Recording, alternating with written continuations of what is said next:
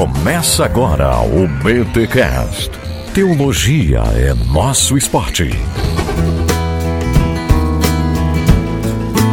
Muito bem, muito bem, muito bem. Começa mais um BTcast de número 385. Eu sou Rodrigo Bibo e em briga de marido e mulher a gente vai e denuncia. Meus amigos, minhas amigas, estamos aí em março e a gente vai trazer pelo menos dois podcasts tratando de um assunto muito sério envolvendo as mulheres. É, infelizmente, os temas não são dos mais agradáveis, mas nós, como igreja e representantes do reino de Deus neste mundo, nessa terra, precisamos falar sobre violência doméstica. E vai ser o tema do BTcast que você vai ouvir, você já pode ver aí no título do episódio. E eu trouxe um amigo meu que, infelizmente, né, domina esse assunto, manja muito desse assunto. Mas antes, os recados paroquiais.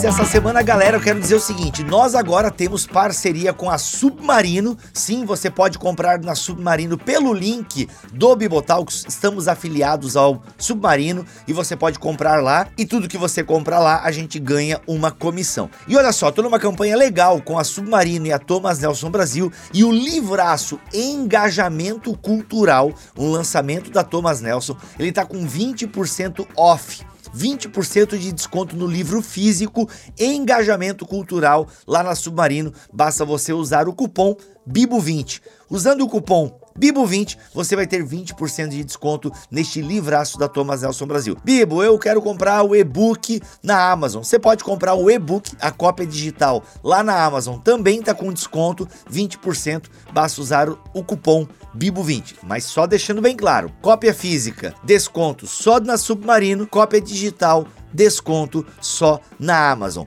Ambos os links estão aqui na descrição deste BTcast.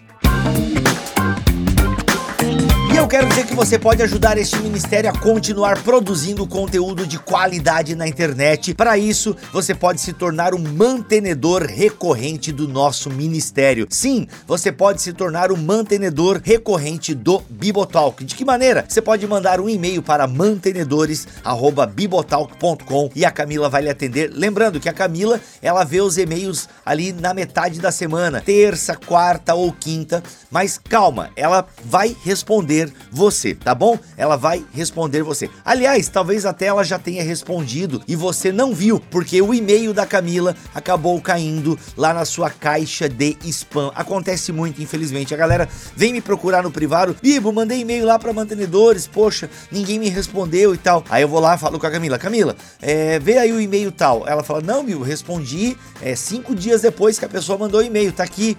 Aí eu vou lá, ó, oh, cara, ela já respondeu. Ah, tá aqui. Eu achei na pasta spam. Ah, eu achei aqui nas propagandas. Gente, então faz o seguinte, se você já mandou um e-mail para mantenedores@bibotalk.com e nunca recebeu uma resposta, dá uma procurada aí nas outras pastas que não seja a caixa de entrada, porque olha, a Camila responde, tá bom? Então venha ser um mantenedor do Bibotalk, você além de nos ajudar a continuar produzindo este conteúdo gratuito na internet, você tem podcasts exclusivos, você tem acesso às gravações do BTcast, sim, algumas gravações eu estou filmando elas, a gente está fazendo aí é, uma videochamada, estou filmando e disponibilizando a gravação para os mantenedores. Sorteio de livros quase toda semana. E é claro, um grupo exclusivo no Telegram com as melhores pessoas da internet. É muito legal, rola umas discussões muito maduras lá, até quando discordam, tem respeito. Que grupo maravilhoso. Fora que muitas promoções da Amazon eu, eu acabo colocando lá primeiro e por aí vai, enfim. E tem também uma lista de distribuição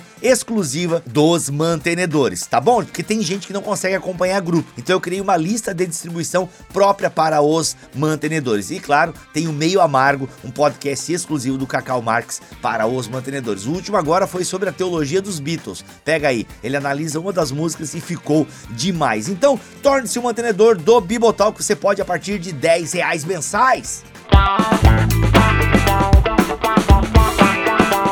Maneira de você também abençoar muito o nosso ministério é comprando na Amazon pelo link do Bibotalk. Bibo, como que é comprar na Amazon pelo seu link? Bem, basta você entrar em bibotalk.com e clicar no banner da Amazon que está lá no nosso site. Ou você digita aí bibotalk.com/amazon, bibotalk.com/amazon e você vai cair numa lojinha que a gente tem lá na Amazon, mas você pode comprar qualquer coisa na Amazon, de batedeira, liquidificador, patinete celular, PlayStation 5. É, obrigado você comprou o PlayStation 5 pelo link do Bibotalk. Então você pode comprar qualquer coisa na Amazon. Se você entrar pelo nosso link, a gente recebe uma comissão. E olha, as comissões da Amazon têm sido aí nos últimos meses importantíssimas para este ministério. Então, ajude o Bibotalk a continuar sendo ou um mantenedor recorrente ou, já que você não pode ser mantenedor recorrente, compre na Amazon ou na Submarino pelos nossos links. Vamos agora para este episódio que está muito sério e a igreja precisa falar sobre isso.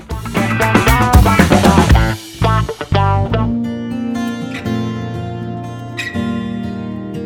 Gente, é isso então. Assunto delicado, assunto que a igreja quase não trata e nós precisamos falar sobre isso. E para falar sobre esse tema delicado, eu trouxe aqui um amigo meu, João Domingues. Seja muito bem-vindo aqui ao Bibotalk. Obrigado, Bibo. É um prazer estar com você. Legal. João, te apresenta um pouco para a nossa audiência, porque você trabalha aí numa área que eu nem sei falar direito, né? Você trabalha aí no núcleo judiciário da mulher, com homens autores de violência. Fala um pouquinho para nós aí quem é o João Domingues, para a audiência que não te conhece conhece. Bom, é, eu trabalho há 32 anos no Tribunal de Justiça do Distrito Federal. Há cinco anos eu faço um trabalho com grupos reflexivos para homens autores de violência doméstica. Hum. Tem 11 anos que eu trabalho com essa temática de violência doméstica e familiar contra a mulher no Núcleo Judiciário da Mulher, que é uma coordenação uhum. responsável por toda essa temática de violência de gênero no Estado. Uhum. Ou seja, então você tem, você vive há muito tempo com essa temática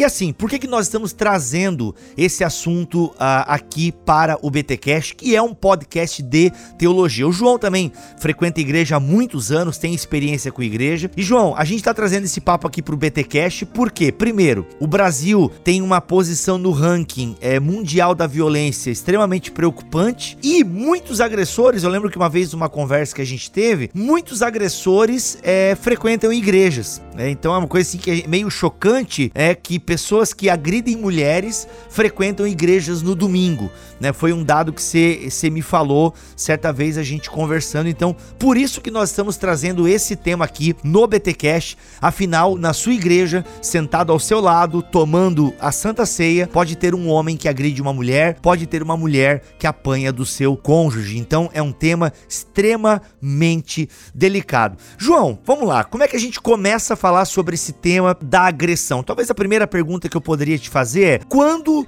começou a ter importância isso? Porque não é de hoje que a mulher é agredida no seu lar. Né? Quando começou a ter uma certa é, importância social de, epa, precisamos proteger as mulheres. É porque na Rússia, você acabou de me falar, a violência doméstica é institucionalizada. Depois eu queria que você explicasse um pouquinho para nossa audiência. No Brasil, estamos em quarto lugar aí, no ranking mundial da violência. Então, quando começou a se ter essa preocupação com a vítima, por assim dizer? Bom, ah, como você falou, o Brasil é o quarto no ranking internacional de violência contra a mulher. É, na Rússia, o homem pode bater bater na mulher uma vez por ano sem ser responsabilizado por isso. E a violência doméstica, ela é fruto do patriarcalismo, do sistema patriarcal e essa cultura machista estrutural no Brasil é a causa de toda essa violência. Então, a violência ela remonta aos tempos antigos, né? Que a mulher não era considerada mulher e crianças não são consideradas pessoas, né? Então são são são coisas. Uhum. E a violência, como você perguntou, ela remonta aos tempos antigos e ela sempre ficou oculta, era as cifras ocultas. A partir de 2006, que foi a, a sanção, foi sancionada a Lei Maria da Penha em 2006, aquilo que estava oculto passou a ser visibilizado. Então, a violência sempre existiu. A partir de 2006, com o advento da lei, ela trouxe visibilidade àquilo que estava por trás das cortinas, uhum. ok? E aí, a partir de 2006, começaram a desenvolver políticas públicas para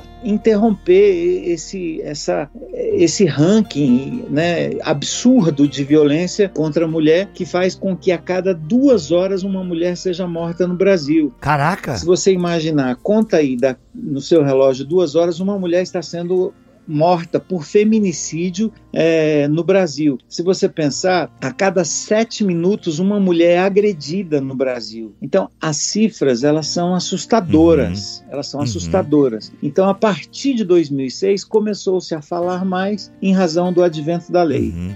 João, uma pergunta. É, pode parecer meio óbvia, mas é, eu gosto de deixar as coisas bem claras aqui para a audiência do BT Cash. Quando você fala em agressão, nós estamos falando o quê? Morte é uma coisa, ok, a pessoa perdeu a vida de tanto apanhar ou, sei lá, apunhalado ou algum golpe ou um tiro ou alguma coisa assim. Então ela morreu, fica mais fácil constatar. Agora, e agressão? O que, que a gente quer dizer com agressão. Um empurrão conta, palavras de violência. É, acho que entendeu a minha pergunta, né? Claro. O, que, que, o que, que caracteriza uma violência doméstica?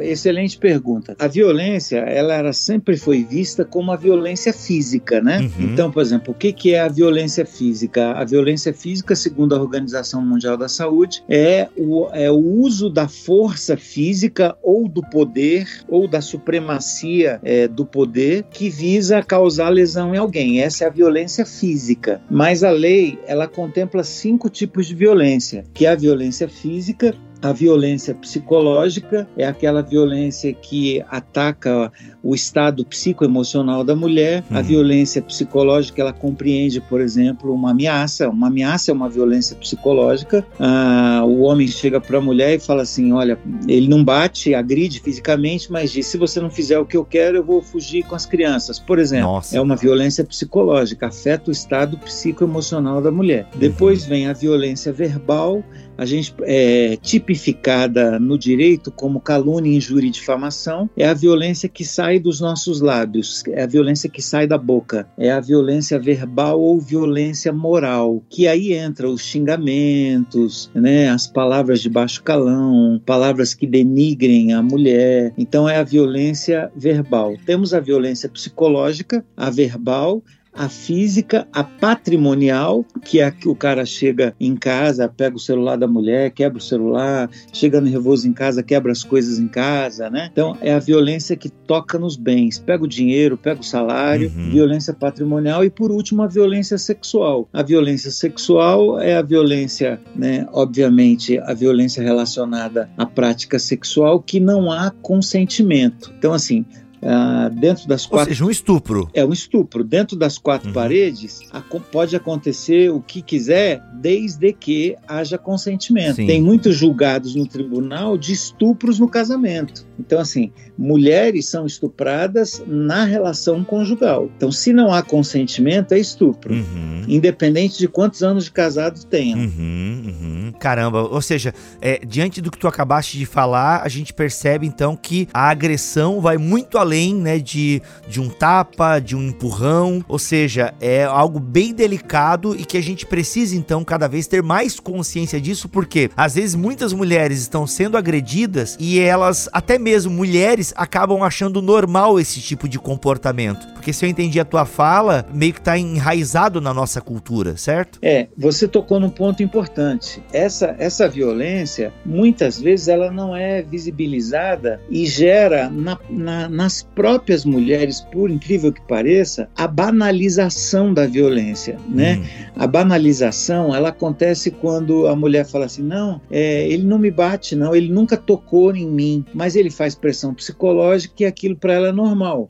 Então, assim, isso acontece tanto por parte das mulheres como por parte dos próprios agressores. Nós ouvimos muitos discursos, como por exemplo, não, eu não bati não, eu só empurrei, eu só, eu só dei um puxão de cabelo. Então, toda vez que, que a gente ouve eu só, aí há uma banalização da violência. Então, hum. a gente precisa entender, principalmente como cristãos, que a violência ela não pode ser banalizada e muito menos justificada. Porque a justificação da violência, ela perpetua a crença da violência contra a mulher. Ou seja, por que, que você bateu? Por que, que você agrediu? Não, eu agredi porque ela me provocou. Então, toda provocação tem que ter uma resposta violenta? Fica uma pergunta. Eu ouço, inclusive, por parte de mulheres essa justificação.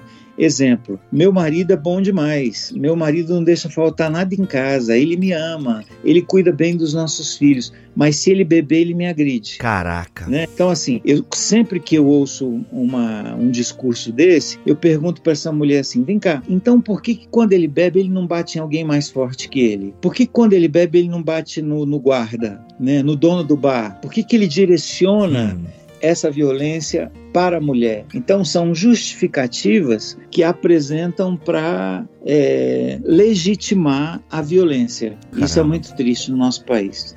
João, um ponto assim que eu queria te ouvir, porque eu acho delicado. Um exemplo: a gente graças a Deus, eu acho que isso é uma coisa positiva. Na internet tem muito essa campanha, né? Mulheres, denunciem, né? né? Não, não sofram sozinho, né? Façam um X na mão. Tem até essa campanha de fazer um X na mão. Que se você ver um X vermelho na mão de uma mulher, ou só um X, não lembro agora se tem que ter alguma cor específica, é sinal que ela, que ela tá pedindo socorro e tal. Então, cada vez mais tá tendo um incentivo a isso, né? E parece que a Lei Maria da Penha funciona bem aqui no Brasil, assim. Ou não. Até onde eu ouvi, parecia que funcionava bem, né? Ou o rico também se safa da Lei Maria da Penha. Como é que tá isso aí, Diego? Ou é uma pergunta que tu não pode responder para não te para não te prejudicar no teu trabalho? Não, tranquilo. A Lei Maria da Penha, ela, ela foi considerada a terceira melhor lei do mundo nessa temática. Oh. A, a primeira, salvo engano, é da Espanha, do Chile e, e a Maria da Penha entra como a, a terceira melhor lei do mundo. Até porque precisava que fosse dessa forma, em razão de nós sermos o quarto no ranking internacional de violência contra a mulher.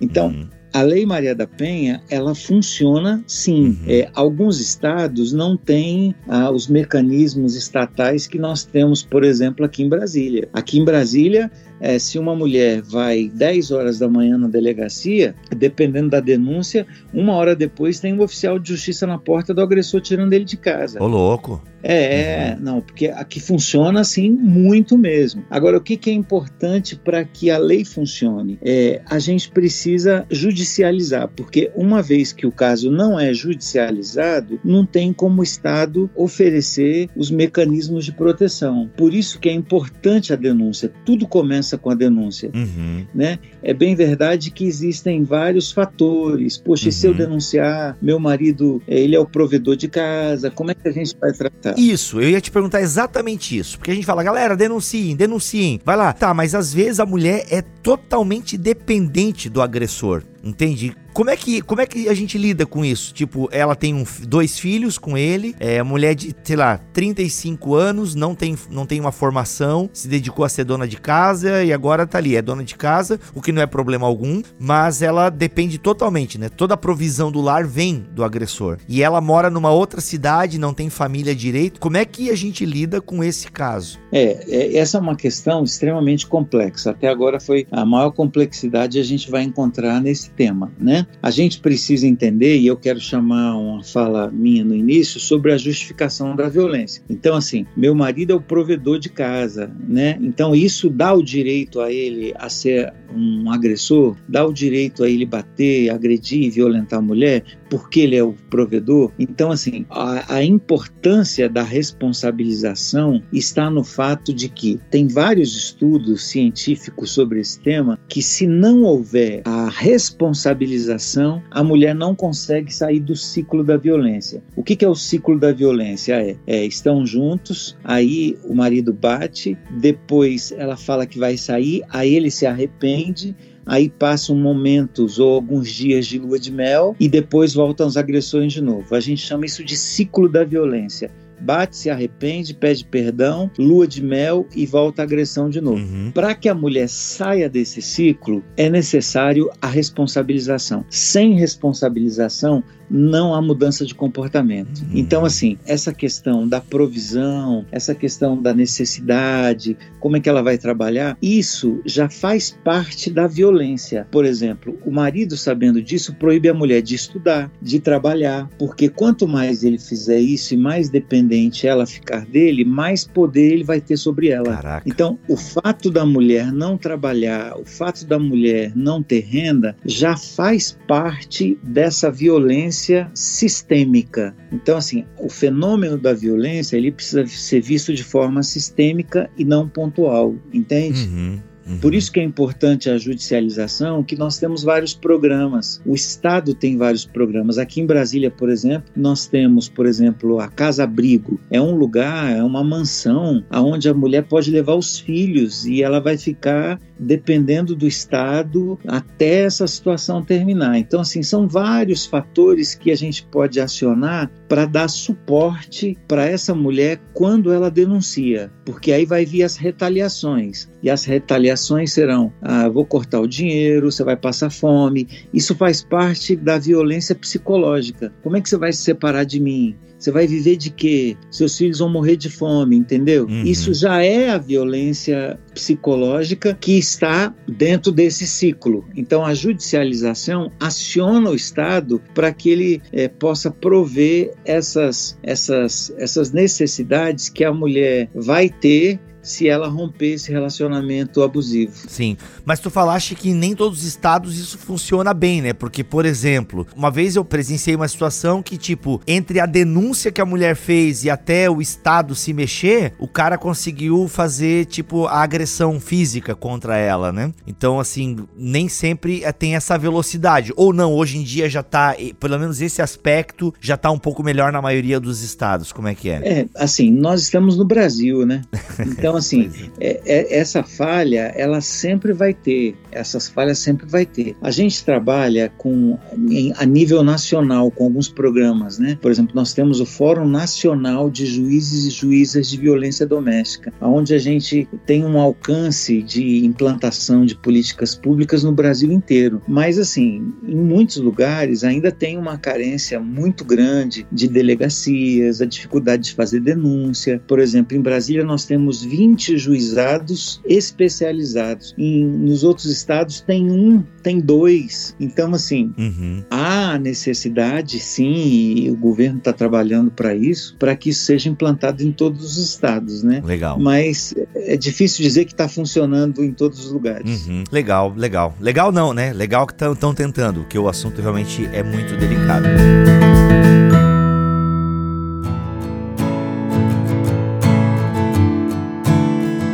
João, outra pergunta que eu poderia fazer para ti, e eu acho que e essa é o que tu vivencia realmente todos os dias, né? Você lida com homens que foram denunciados e o que? Eles estão presos, eles estão num processo de reabilitação. Como é que é o comportamento desses homens que estão ali é, te ouvindo? Porque você faz tipo uma terapia em grupo. Como é que é? Os homens mudam? Vocês conseguem. Então já são, são várias perguntas aqui. Eu vou tentar é, me organizar melhor nas perguntas. A primeira é: como é que é esse trabalho com os os homens, os agressores, como é que é, porque você tá tendo um trabalho com eles, né? Esses homens mudam, vocês conseguem detectar a origem. Você já comentou um pouquinho desse patriarcado, dessa cultura machista que a gente é criado, né? Mas consegue um pouco ir além, você consegue identificar um pouco melhor a origem desse comportamento abusivo, enfim, como é que é esse tratamento com os agressores? Bom, são grupos reflexivos para homens autores de violência, né? Então, esses homens, eles são encaminhados para o grupo no início início da primeira fase processual, né? Por quê? Porque o grupo reflexivo ele pode minimizar a chance de um feminicídio ou de que novos episódios violentos aconteçam, uhum. porque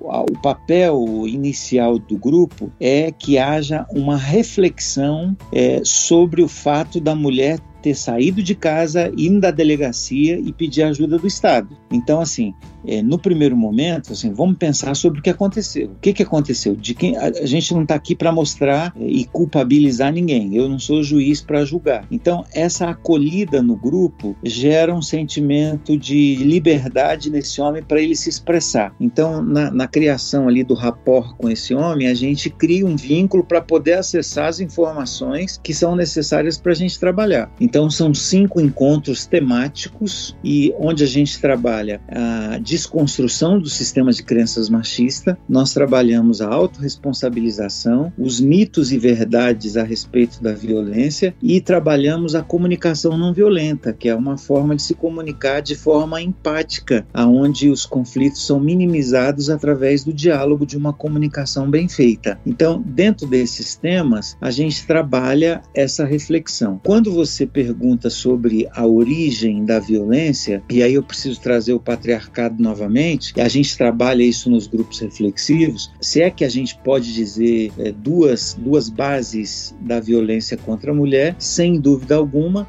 é o machismo, né, que nada mais é do que a crença da hegemonia do homem, do masculino, é, em detrimento do feminino, aonde essa hegemonia diz que o fato de eu ter nascido homem, eu tenho um poder superior à mulher. Então a mulher precisa se submeter a mim e fazer o que eu quero porque eu sou homem, ela é mulher. O machismo, em poucas palavras, é isso. Uhum. E um outro aspecto também é a, a, a gente chama a misoginia. O que, que é misoginia? A, a misoginia é o desprezo pelo feminino que aparece, por exemplo, em discursos como: é, você já viu um pai falar para o filho assim, para com isso, cara. Isso é coisa de mulherzinha. Então, hum, ou seja, já. isso é coisa de mulherzinha. Se você fizer isso, você vai parecer uma mulher. Isso é coisa de mulher. Então, a misoginia é o desprezo ao feminino. Hum. Né? é, é, o desdém, é o desdém da figura feminina que aparece nesses discursos, ou sua mulherzinha, é, tudo, tudozinha, sabe? Então, assim, isso fortalece e perpetua a crença da violência contra a mulher, fruto do machismo e dessa misoginia que aparece nesses discursos mis misóginos o tempo inteiro. Tu acredita que a nossa cultura colabora ainda hoje, mesmo com ah, o crescimento do feminismo, por assim dizer? Tu acha que a nossa cultura ainda fortalece a ideia da mulher como objeto, como coisa? Mesmo em, no pleno, em pleno século XXI, com direito a voto e mulheres em altos cargos empresariais, enfim, você acha que ainda existe um fortalecimento da mulher como coisa, como objeto? Como é que tu enxerga isso? Ah, sem dúvida, sem dúvida alguma. Existem vários estudos é, sobre isso que aparecem principalmente nas músicas, né? Nos sertanejos, né? É a coisificação da mulher, é o vai verão. Então, assim, você vai vender uma cerveja, você precisa de uma mulher bonita, você precisa de um corpo bonito, né? É a coisificação da mulher. Você vai vender um carro, você precisa da figura da mulher ali porque o que, que tem a ver mecânica com mulher, né? Mas precisa colocar a figura da mulher para poder vender o carro. Então, isso fortalece esse machismo estruturante. O movimento feminista é, teve várias conquistas que a gente está vendo hoje, né? Então, assim, as mulheres estão ocupando é, cada vez mais cargos, né? Dentro das, das próprias uhum. ciências, né? Coisas que eram só para homens, agora as mulheres estão fazendo. Então, assim, a igualdade eu considero que ela ainda está distante, mas um longo caminho já foi trilhado e muitas conquistas já foram identificadas. A gente tem percebido essa, essas conquistas frutos do movimento feminista, que hoje está é, chegando até um ponto, em alguns momentos, extremistas e que pode ser prejudicial também. Uhum. João, entrando um pouquinho na seara eclesiástica, né? Eu sei que você é uma pessoa que já foi foi, né, e é ligado à igreja, né? Você é um cristão e você, como é que você enxerga a igreja é, no combate ou na perpetuação da violência doméstica? Qual é a leitura nesses anos de experiência, né? Anos de chão de igreja, anos aí no tribunal atendendo os homens, muitos deles evangélicos, né? Pro, pro, pro, assim, eu confesso que quando me falou, me deu um susto porque na minha cabeça, né? Eu, um cara jovem de 37 anos, talvez uma visão pouco idealizada é, de que como assim um homem crente bate numa mulher, né? Talvez assim inocente e até burro da minha parte, mas eu tenho certeza que muitos ouvintes estão junto comigo aí nessa ignorância. E aqui eu uso, utilizo a ignorância não no sentido pejorativo, mas no sentido real da palavra, que a gente não sabe. A gente às vezes idealiza um pouco o homem crente, né? E aí, como é que é a leitura que você faz da igreja, do papel da igreja? Claro que a gente aqui tá fazendo um recorte, né? A gente não pode falar por toda a igreja brasileira, é, nem por toda a igreja evangélica evangélica brasileira, mas você tem anos de experiência, anos de igreja, anos trabalhando com os agressores. Qual é a tua leitura em relação ao papel da igreja ou a relação da igreja com a violência doméstica? Bom, na minha percepção de anos de, de igreja e de convivência, é, atuando no ministério, eu percebo que há um silêncio e isso é muito triste. É muito triste, eu falo isso com dor no coração, porque nós ouvimos falar em todos os lugares, mas pouco se fala disso dentro da igreja. É, essa é a minha percepção da, da realidade que eu percebo, principalmente na vida de muitos líderes, né, de, de ocultar, sabe, de por ser um tema tão delicado, de não ser falado isso na igreja, né? Então eu acho que a igreja tem um papel fundamental. Essa violência, ela acontece dentro das igrejas, principalmente a violência psicológica, acontece a espiritualização da violência, que é algo gravíssimo, que é algo gravíssimo mesmo. Como é que é isso daí para a gente entender melhor? Eu vou dizer, é até uma situação, é um, são situações um pouco delicadas, mas eu já já presenciei vários julgados uhum. e vários processos de pastores dizendo para a mulher que ela estava apanhando porque ela parou de ir para a igreja. Ela estava sendo agredida dentro da igreja, na sua casa, porque ela parou de fazer as campanhas, parou de orar, parou de ler a Bíblia, e aí o diabo, o demônio entrou e fez.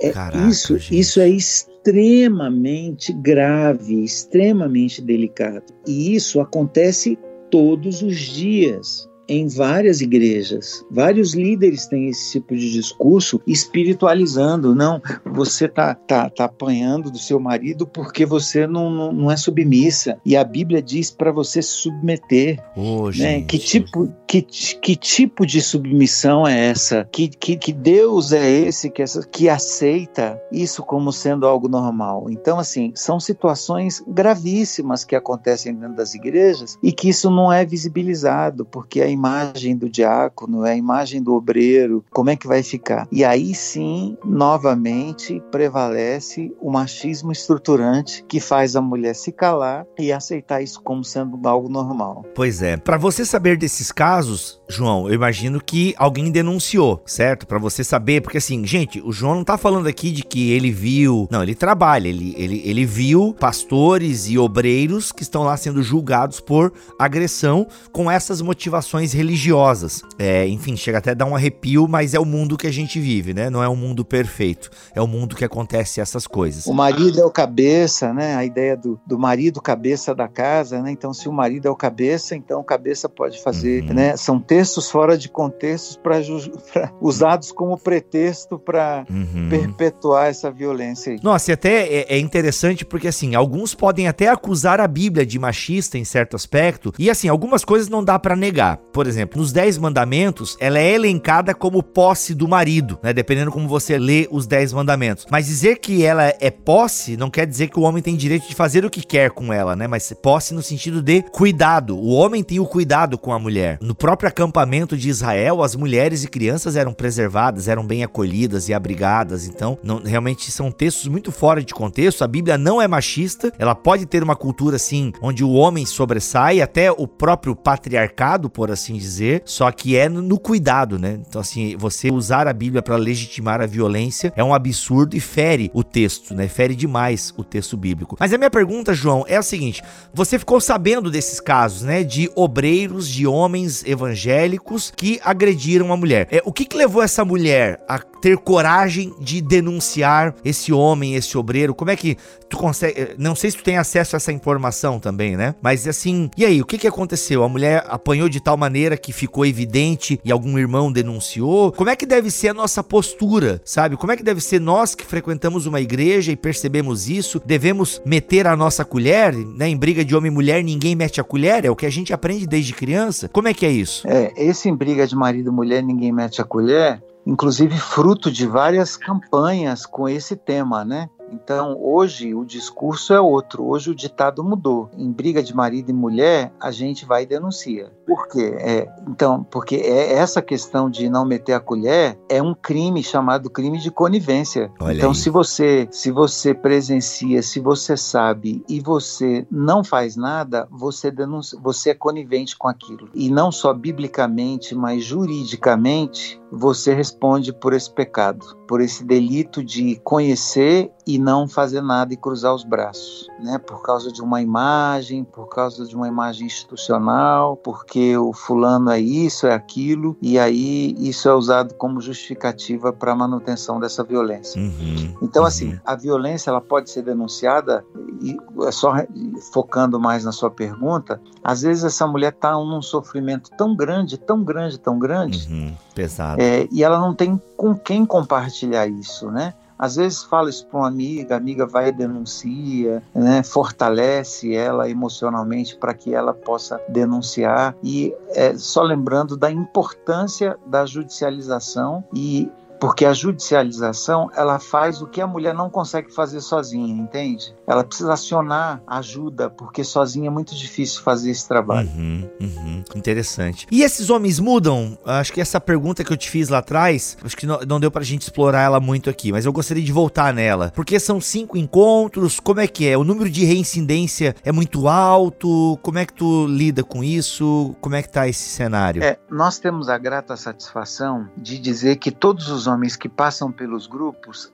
a, a estatística é que apenas 2% reincidem no mesmo crime. Então, assim, a reincidência é de apenas 2%, né? São estatísticas da maioria dos programas com homens agressores. Então, isso é muito bom, porque porque não é que vai encerrar e esse homem nunca mais vai agredir a mulher. Só que o conhecimento da lei, que a maioria deles não tem, faz com que eles entendam, não, o negócio aqui é para valer. Se eu fizer de novo, eu posso ir preso. Então, assim, essas responsabilizações pedagógicas pedagógicas fazem com que esse homem pense duas vezes quando for agredir uma mulher. Uhum, uhum. E é verdade que homem que agride mulher na cadeia apanha ou isso é mito? É, eu acho que essa cultura ela não pode ser nem disseminada, né? Porque é justiça com as próprias mãos. Olha aí. Então, assim, uhum. eu, eu questiono muito isso porque são erros diferentes. Todos lá têm todo tipo de erro, né? Mas por que, que esse erro uhum. vai ser penalizado? Por que, que o estuprador tem que ser estuprado na delegacia, né? Uhum.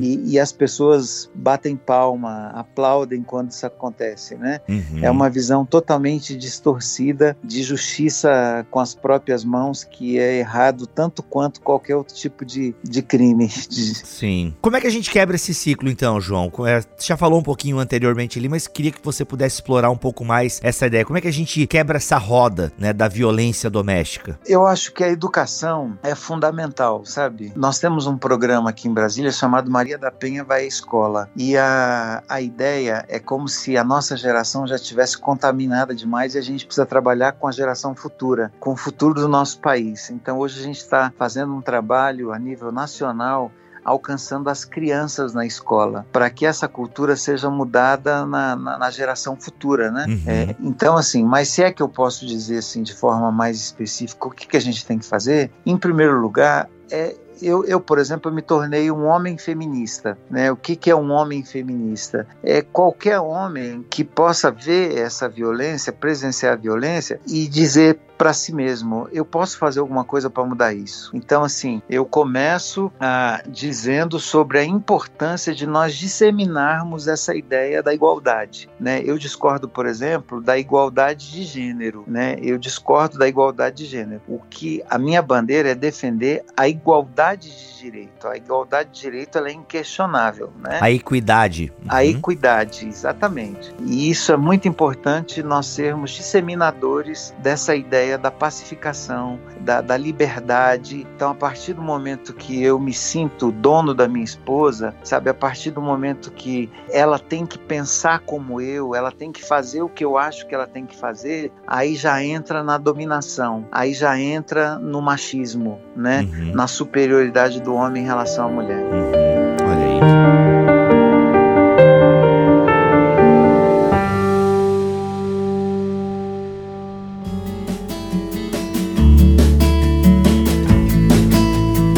João? O que mais? O que mais para a gente quebrar essa roda? Eu acho que é muito importante nós entendermos é, uma maneira e aprendermos uma maneira de nos comunicarmos respeitando o que o outro pensa, respeitando a diversidade de pensamentos, a diversidade, as diversidades culturais. Eu acho fundamental isso porque o machismo ele cerceia a liberdade das pessoas e cabe nós refletirmos sobre, por exemplo, que direito tenho eu de fazer com que você pense como eu acho que você deve pensar? Que direito temos nós de mudarmos as pessoas para que as pessoas sejam o que nós queremos que elas sejam? Então, sempre preservar a liberdade de expressão, a liberdade de ser quem eu quiser ser e que a gente possa aprender que as diferenças, elas são fundamentais e as diferenças elas podem convergir para uma relação onde há troca de saberes. Toda vez que nós não respeitamos as diferenças,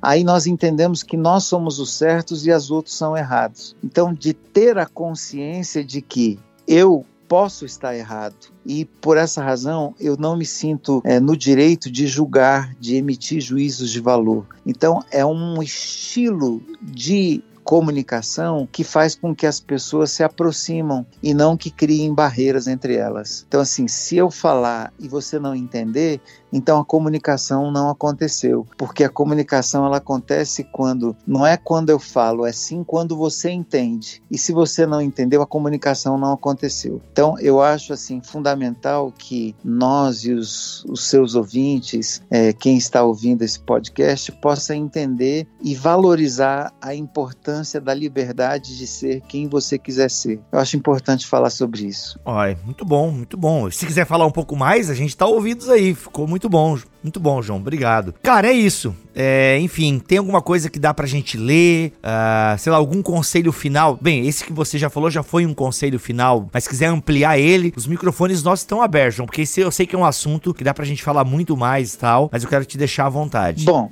é, se você me deixou à vontade, então eu vou, eu vou finalizar é, dizendo, principalmente no ambiente eclesiástico, no ambiente cristão, nós somos muitas vezes julgados. É, e eu ouvi uma frase essa semana interessante: O que diz que você é melhor que outra pessoa se apenas os erros são diferentes? Né? Então, é, eu digo isso porque eu acho isso muito forte para mim quando a gente começa a falar sobre nas pregações, ah, é pecado isso, é pecado aquilo, né? E a gente fala, e existem pecados em nós que não são visibilizados nem por nós mesmos, e são tão pecados como outros pecados rotulados de graves, como por exemplo, nós conversamos aqui, violência contra a mulher, né? Então assim, tem um cara lá na igreja que está pregando e está contra isso, contra aquilo, e trata sua mulher mal, e trata sua mulher com aspereza, e é ignorante em casa. Isso é pecado também, né? Então, assim, eu acho importante é, nós abrirmos a nossa mente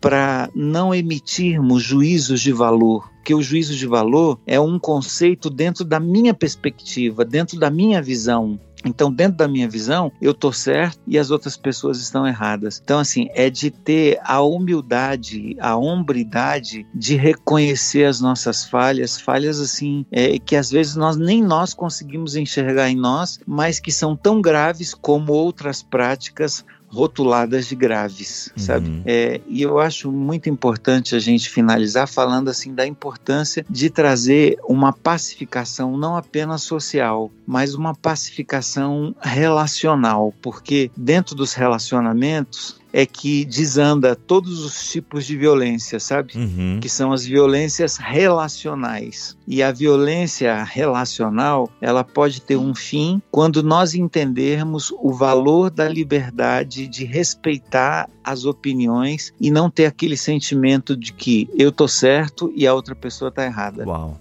Uau. Muito bom, gente. É isso. Com esse papo aqui com o João, a gente quer né, trazer à luz esse tema, a gente quer falar da importância da igreja, falar sobre violência doméstica. Afinal, muitas irmãs podem estar sofrendo isso nas nossas igrejas e se a gente às vezes não sabe é porque não é falado sobre. Então, por isso que esse BTcast está aqui para trazer essa pauta, trazer esse tema. João, alguma coisa para a galera ler, para a galera assistir? O que, que você recomenda aí? Ah, eu queria recomendar um livro que mudou muita coisa na minha vida, que é o Comunicação Não Violenta, do Marshall Rosenberg. Uhum. O Marshall Rosenberg é o precursor dessa, dessa linguagem que aproxima as pessoas e que nos ensina a nos comunicarmos de forma empática. Ah, o Marshall, ele usando a psicologia é, positiva e humanista de Carl Rogers, ele nos ensina como nos relacionarmos melhor e nos comunicarmos de uma forma mais pacífica, né? É um livro que me veio à mente porque esse livro fez muita diferença na minha vida e na, na minha forma de me comunicar com as pessoas. Como é que é o nome? É Comunicação Não Violenta. Uhum. Comunicação Não Violenta, Marshall Rosenberg. Muito bom. O link vai estar aqui na descrição deste podcast. João, obrigado pelo teu tempo, né, que você tirou aí do seu, porque tá, tá home office, mas tá trabalhando, né, João?